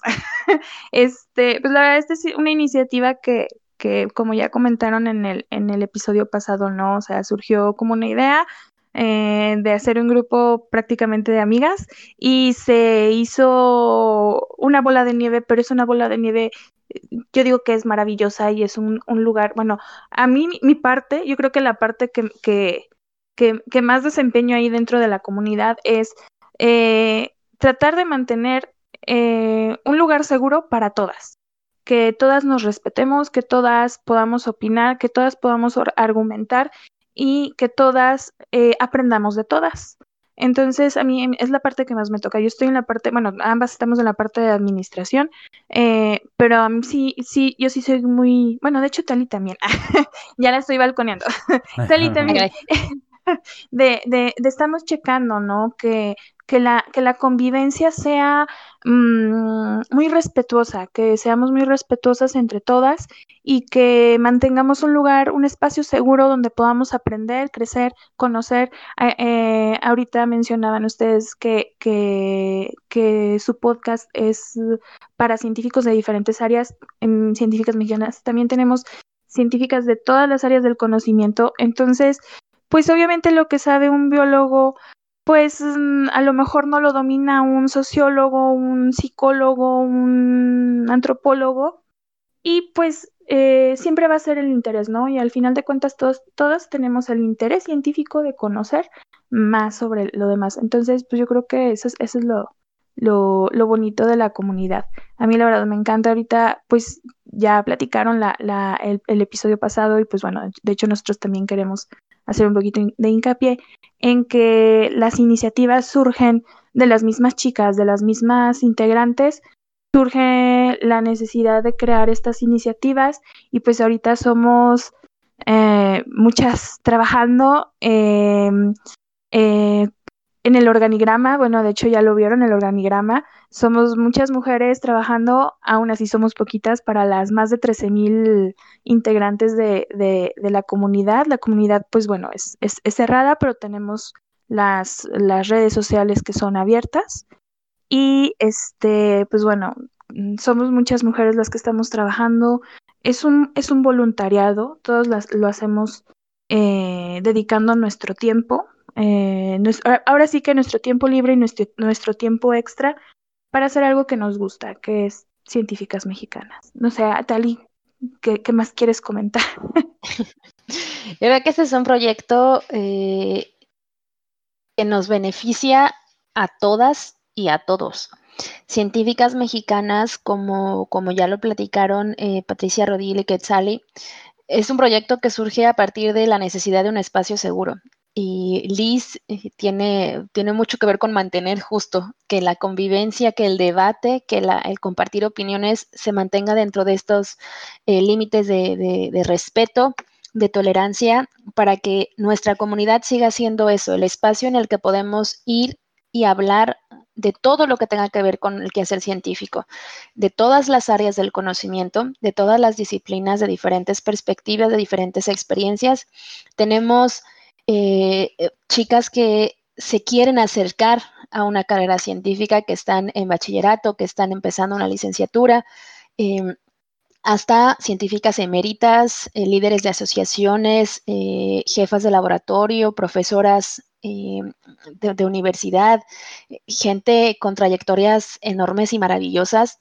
Y eso es justo, yo creo que la riqueza de científicas mexicanas. Hacemos comunidad, generamos redes colaborativas que son súper necesarias en ciencia, en cualquier disciplina, pero en, ciencia son súper necesarias estas redes.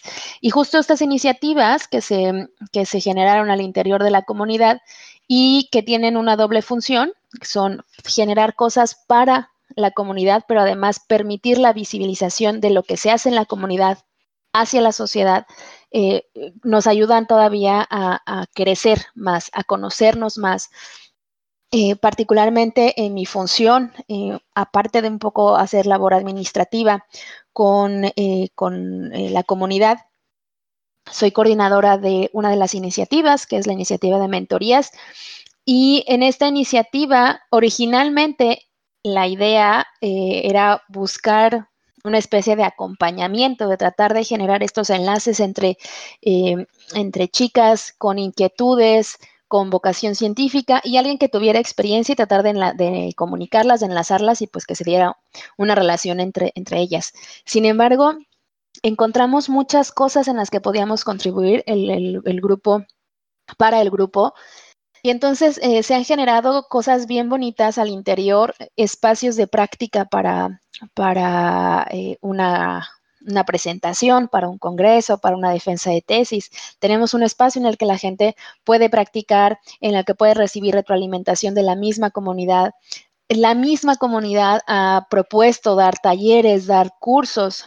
Y entonces eh, es un beneficio para, todas. Si tienes experiencia en algo, das un curso a la, comunidad, permites que se enriquezcan, permites que conozcan eh, herramientas, aplicaciones, otras disciplinas. Hacemos un poco eh, también labor, eh, pues clásica de una mentoría de acompañamiento. Tenemos estos binomios que les llamamos de, acompañamiento y servimos un poco también de enlace eh, como colectivo con otras asociaciones. Y eso es algo que hemos visto que en muy poco tiempo ha ganado notoriedad la comunidad de científicas mexicanas y eso nos ha permitido establecer alianzas súper interesantes para la ciencia y súper interesantes, obviamente, para nuestras científicas. Hablamos eh, de, COVID Conciencia, que efectivamente pues, es una de las primeras iniciativas en las que participó Científicas Mexicanas como colectivo, pero también tenemos otros, eh, otros acuerdos, por ejemplo, con eh, Semillero de Investigadores, que es una asociación que imparte cursos y ofrece programas de acompañamiento para enriquecer eh, la, digamos, eh, el desarrollo de un proyecto de investigación. Cuando estás en la, universidad o si estás cerca de desarrollar tu tesis, digamos que tienes un tutor académico, un tutor eh, en, la institución educativa en la, que, en la que te encuentras, pero no siempre tenemos las herramientas en nuestra formación de saber realmente cómo se, cómo se escribe un artículo, cómo se desarrolla un protocolo de investigación. Eh, no tenemos eh, un curso específico de cómo desarrollar una hipótesis, de cómo generar una discusión de resultados, cómo estructurarla, cómo escribirla. Y son cosas que nos hacen falta en la labor del, día a día, que tenemos un poco que enfrentar y que eh, aprendemos en el camino. Y esta Asociación de Semillero de Investigadores hace cursos justamente de esto, llena esta, necesidad y nos otorgaron becas para nuestra comunidad para eh, de unos de estos cursos. Entonces esa fue una de las primeras alianzas que empezamos a crear y eh, parte de la gente que dirige ese millero de investigadores es parte también del colectivo de, científicas mexicanas, lo cual es, eh, maravilloso, que entre nosotras nos tendemos la mano. Y ahora, muy recientemente, estamos trabajando con la Secretaría de Igualdad de Género del Estado de Chiapas para la creación de un congreso fue una idea que surgió a partir de, mm. ellos y en el que decidieron eh, buscar a científicas mexicanas para poder estructurar, crear eh, este, este congreso y en el que pues estamos súper emocionadas de poder participar en la, en la organización, en la parte logística. Tenemos una iniciativa de diseño y nuestra iniciativa de diseño de científicas mexicanas es quien generó el material, eh, quien está trabajando en el material de difusión del Congreso. Tenemos eh, gente que va a ir como moderadoras, gente que va a ir a presentar, obviamente. les vamos a generar espacios para que hablen de sus proyectos, para que eh, entablen conversaciones con otras expertas. Y todo esto dentro del marco logístico que la Secretaría de Igualdad de Género de Chiapas está, decidió brindarnos en colaboración para para nuestra comunidad. Entonces, eh, Científicas Mexicanas es, un, es, un, es nuestro bebé que, que tratamos de, alimentar, que tratamos de hacer crecer y que afortunadamente eh, crece con éxito. Y, y, va por buen camino. Ay, es muy, muy eh, gustoso escuchar eso, escuchar que definitivamente ha crecido a pasos agigantados, que ha extendido sus lazos con muchísimos otros lugares eh, donde yo creo que su, la perspectiva que tiene su proyecto es necesaria. Eh, pero yo quisiera preguntarles, chicas, em, ¿qué futuro vislumbran para esta comunidad? O sea, si, si, si pudieran eh, decir hacia dónde avisoran que va o quizá incluso pedirle carta a los Reyes Magos de qué les gustaría que ocurriera con ella en Galicia. me dejas a mí. Ah, no, todos los planes que hay para científicas. sí, no, es que la verdad son muchas cosas. Ahorita, por ejemplo, tenemos en, en yo creo que lo primero es el congreso y yo creo que, también queremos hacer un congreso para de, de, científicas mexicanas para que todas nos congreguemos y pues bueno esto claro obviamente después de la pandemia por eso esperemos que pues, pase pronto esto eh, Obviamente, eh, pues como les comentaba ahorita, ¿no? Estamos haciendo voluntariado, pero pues sí queremos buscar apoyos y de, algún, de alguna manera, pues eh, generar recursos para también brindar, no sé, becas para los, las chicas que, como dice Tali, son chicas que están incluso en bachillerato que quieren hacer una carrera científica pero no saben cómo. Entonces, pues bueno, ahorita se les está apoyando desde el lado de mentorías, desde el lado de conocer a las integrantes de, la comunidad, pero pues también buscar apoyos eh, en forma de beca, ¿no? Para las chicas. Eh, yo creo que es, uh, pues, um, hacer estos, eh, todos estos proyectos que, pues bueno, ya es una realidad, pero llevarlas más allá, o sea, no quedarnos nada más en la comunidad, sino llevarlo más allá e integrar más científicas, integrar más científicas. Tali, tu turno. Creo que, eh, digamos que en el futuro inmediato buscamos hacer eh, externalizar lo que se está haciendo al interior de la comunidad. Somos más de 13 mil eh, mujeres, 14 eh, mil y tanto según cheque, y, hay muchas cosas que se hacen para nosotros y entre nosotros, pero necesitamos visibilizar toda esa labor y entonces hacer crecer el blog que, que, lo pueden encontrar en la página de Científicas Mexicanas, hacer crecer el podcast que también se escucha en plataformas digitales, que hablan justamente de las experiencias eh, de, miembros de nuestra comunidad que comparten eh, este, este, andar científico y eh, sacar esto todavía, hacerlo más grande, que la gente nos escuche, que la gente nos lea. Tenemos una de las iniciativas que es violencia de género, hacer crecer esta, esta iniciativa para poder apoyar y aportar más al combate de este problema que tristemente nos aqueja a, todas nos compete a todas eh, hacer crecer también esta iniciativa, hacer crecer en general todas nuestras iniciativas para que esta comunidad se consolide, para que eh, cada uno de estos, de estos rubros se consolide, se fortalezca y, y, como dice Liz, poder llegar a más, a más personas, poder alcanzar a muchas más científicas, poder trabajar con vocaciones científicas, alcanzar a niñas, a jóvenes que estén interesadas y mostrarles el lado bueno de la ciencia, el lado en el que tratamos de, en el que históricamente hemos aportado y tristemente no se nos ha reconocido como género, eh, alcanzar a, las, a otras minorías, alcanzar eh, a mucha más gente poderla incluir, poderla ser parte de, científicas mexicanas y tejer estas redes a nivel institucional. Quisiéramos también llegar a generar lazos con otras instituciones, con, grandes organismos para, eh, para beneficio de, la comunidad. Pues definitivamente les deseamos que todo eso pueda, pueda conseguirse, que lo puedan conseguir. Eh, no me queda duda de que va a seguir creciendo el proyecto. Eh, de que se va a convertir en, una, en un referente para, eh, para organizaciones eh, de estas que llamamos de base, ¿no? O sea, porque después de todo es iniciativa propia, como nos aclara Lisette, voluntariado todo. Y, y, y, lo cierto es que yo creo que ya probablemente se puede decir que está dando más frutos y más provecho que muchas iniciativas institucionales y oficiales.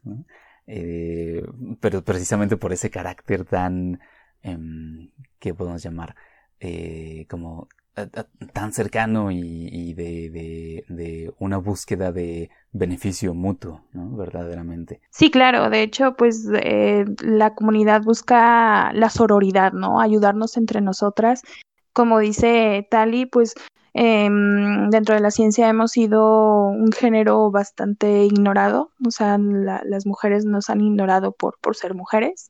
Hay muchísimas científicas en la historia, pero pues nada más podemos mencionar a unas cuantas porque son las que, que han luchado para poder ser reconocidas y pues muchas tantas no, no han tenido esa, esa opción y esa suerte de, ser reconocidas. Entonces nosotros buscamos eso, ¿no? De, de, fomentar la sororidad en, el, en, el, en la comunidad para que todas seamos reconocidas, para evidenciar nuestro trabajo y, como dice Tali, darlo a conocer, no quedarnos nada más en la comunidad, sino dar a conocer a todos, a, en el mundo científico y al mundo no científico, que pues ahí estamos y estamos haciendo algo. Sí, definitivamente.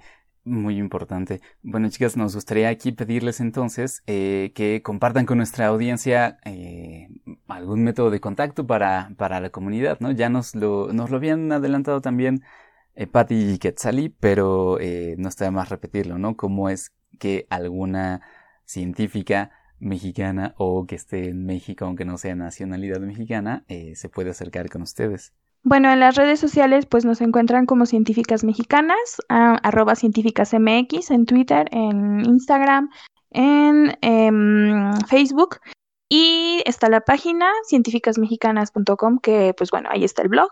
Y eh, también tenemos la comunidad, que pues la comunidad es, es este es cerrada, como ya lo hemos comentado, y pues bueno, eh, hay que leer las preguntas, hay que contestar todas las preguntas eh, y aceptar el reglamento. Hay muchos chicos que han querido entrar, pero pues bueno, chicos, lo sentimos.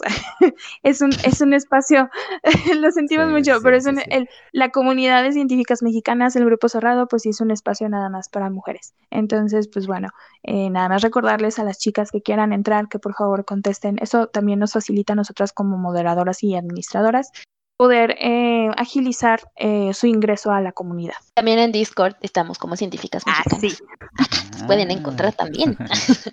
Acá está la comunidad, está el podcast en eh, Spotify y en otras plataformas digitales. Pueden encontrarlo como científicas mexicanas. En todos lados estamos como científicas mexicanas. Fantástico. Está la página de internet que es científicasmexicanas.com eh, es la página de la, del, colectivo y ahí mismo también eh, en la, división de podcast, de, perdón, de blog, pueden encontrar las entradas del blog de científicas mexicanas. Buenísimo, pues no hay pierde, me parece a mí. Efectivamente. Eh, y si, ah, no sé si a ustedes les gustaría compartir algún método de contacto personal, quizá para alguien interesado en lo que ustedes hacen eh, o que quiera contactarlas por alguna otra razón. Sí, claro, bueno, a mí me pueden contactar en Twitter, em, es como mi red científica por excelencia. este es arroba lisgato23, lis Liz Gato de Liz de Lisette y Gato de Gato de García Torres, para que no pongan gato. Ok. Y con Z, ¿verdad, Liz? Liz, sí, con Z, sí. Muy bien. Pues Yo estoy en Facebook, es lo que más utilizo también para un poco de todo, como Tali, T-H-A-L-Y, Tali Gartel. Y también pueden contactarme a través de la red mexicana de periodistas científicos en la parte de COVID conciencia. Ahí están también mis datos de contacto. Buenísimo.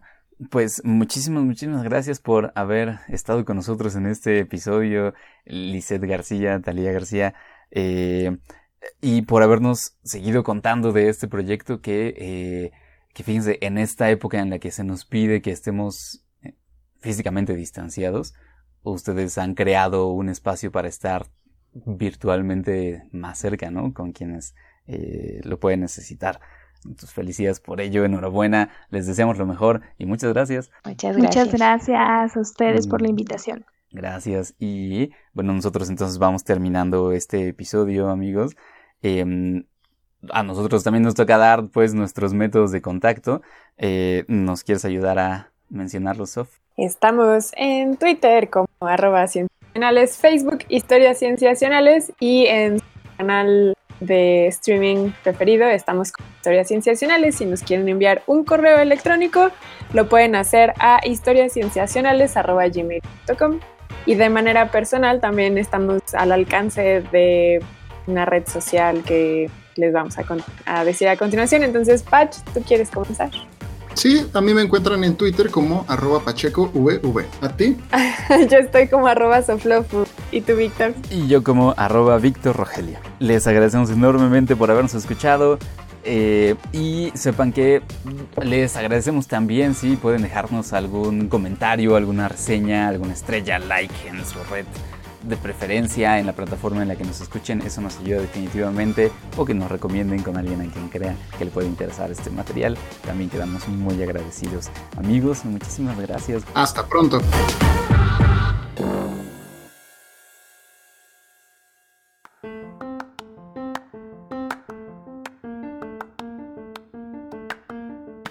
Como cada episodio, al final estamos dejando espacio para escuchar las voces más personales de aquellos aquellas que nos acompañan. Y esta vez le voy a pedir a Lizeth y a Talía que me ayuden con las respuestas a las siguientes preguntas, ¿de acuerdo? Muy bien. Muy bien. Eh, les voy a hacer la pregunta y luego les voy a ir dando, ¿de acuerdo? Entonces, primero comienzo con de sus respectivos campos de investigación, ¿cuál es el aspecto que más disfrutas? Puedo comenzar primero con Lizeth. Yo el que más disfruto es estar con los alumnos, con estar, estar con los estudiantes y que puedan desarrollar sus trabajos, que puedan resolver sus dudas. En la parte técnica, toda la parte técnica de sus trabajos me, me encanta y yo creo que eso es lo que, lo que adoro más de, de mi área. Muy bien. ¿Y tú, Talía? Eh, un poco va por el mismo sentido. Me, lo que más disfruto en realidad es hablar con la gente, es descubrir el interés que tienen las personas por la ciencia, por aportar, por colaborar y participar en la creación, en el avance de la ciencia y poder hablarles de, de lo que sé y de lo que me apasiona e intercambiar eh, un poco conocimientos y experiencias con ellos mientras se involucran en alguno de, de, de los proyectos que llevamos. Genial. También de sus áreas de trabajo, de, de, desempeño, ¿de qué cosa están seguras que es verdad, pero todavía no hay suficiente evidencia para confirmarlo? Y ahora esta vez comienzo con Talía. Oh, rayos. ¿De qué estoy segura que es verdad, pero no hay evidencia para confirmarlo? Esa sí es una, área muy, una, una pregunta muy difícil en mi área, sobre todo ahorita que trabajamos en la cuestión de, del COVID. Uh, yo diría que. ¿Qué será? ¿Qué será? ¿Qué será? ¿Quieres, quieres La inmunidad. Voy, voy, a hacer algo muy técnico, tal vez, pero estoy bastante segura que la, la inmunidad que generamos de manera natural contra el COVID, contra el SARS-CoV-2, no es realmente eficiente. Ok, muy bien. y, no del todo, al menos. controvertida, controvertida. ¿Y tú, Lisette, qué piensas? Híjole, a mí sí me la pones muy difícil, ¿no? Porque como trabajo con técnicas, yo creo que precisamente es mi trabajo, ¿no? Este, confirmar si, si hay eh, evidencia, pero híjole, no, no sé, no sé, sinceramente no, no sabría decirte así algo que diga, esto yo estoy segura que sí es cierto, pero no lo han podido comprobar. No, la verdad no, sinceramente no. Me agarraste en curva. bueno, tampoco pasa nada.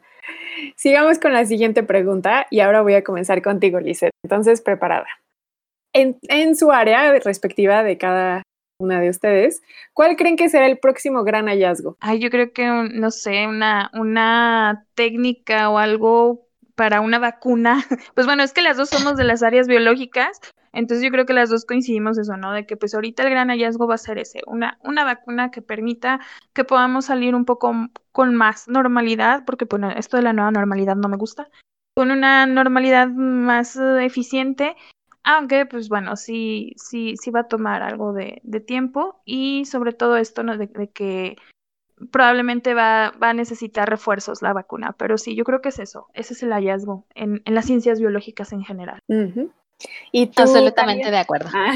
Absolutamente de acuerdo. Creo que el gran hallazgo va a ser entender, entender la respuesta de defensa, la, nuestra respuesta inmune ante este virus y que eso nos va a permitir, de hecho, moldear para dónde hacemos esta, para dónde nos vamos para el desarrollo de, estas, de esta vacuna y el del desarrollo de terapias. Creo que el gran hallazgo es justo entender nuestra reacción ante el virus, qué pasa con nosotros y cómo reaccionamos ante él para poder desarrollar cualquier tipo de estrategia. De acuerdo. Nos acercamos ya a la recta final de las preguntas y voy a comenzar ahora con Talía. Entonces allá voy con la... Si tuvieran acceso a una cantidad ilimitada de recursos, entendiendo recursos en su amplio sentido, ¿Qué proyecto de investigación haría cada una de ustedes?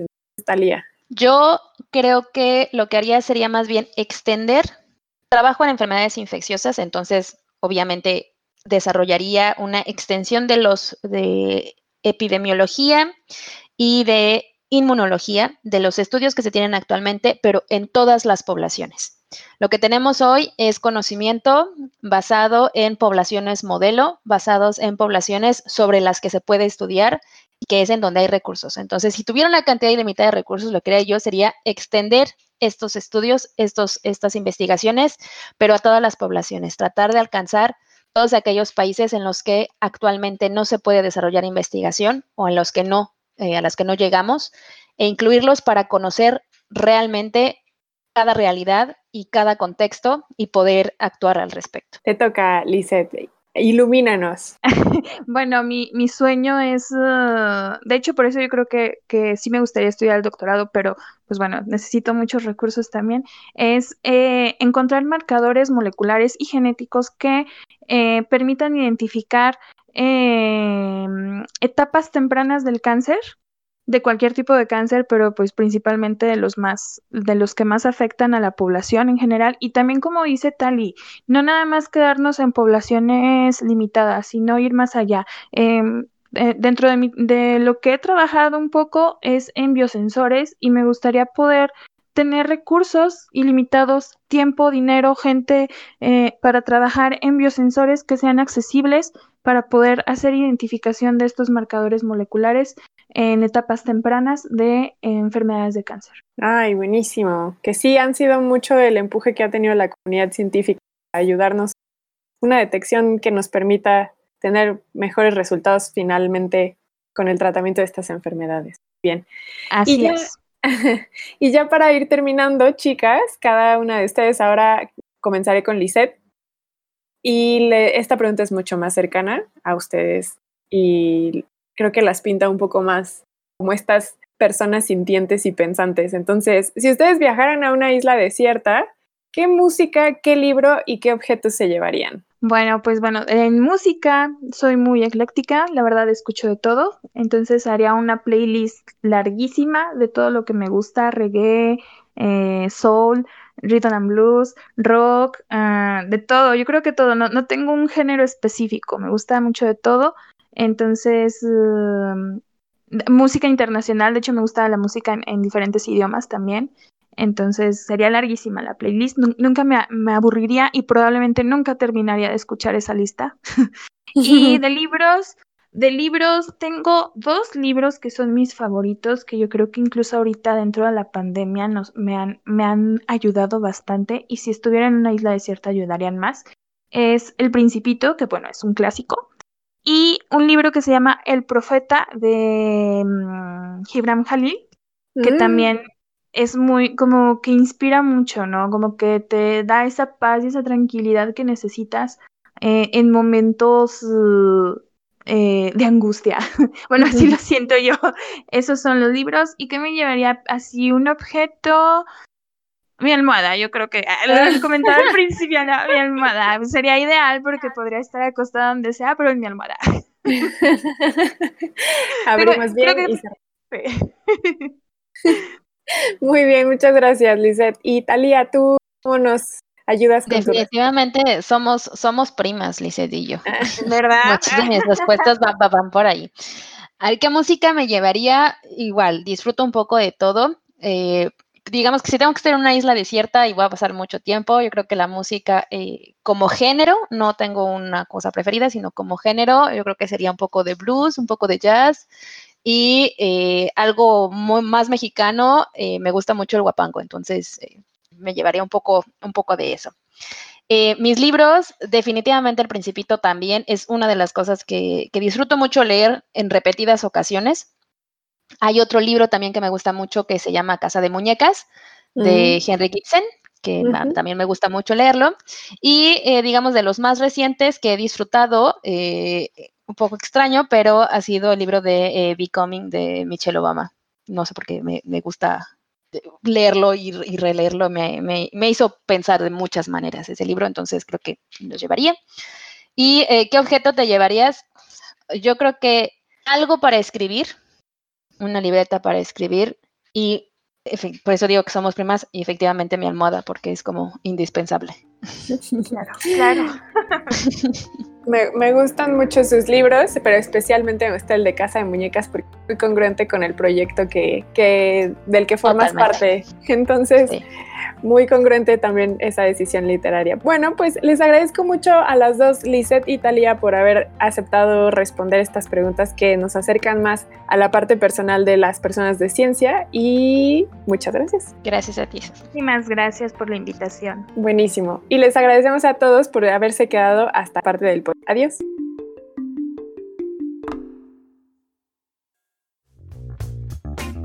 Esto fue Historias Cienciacionales el podcast.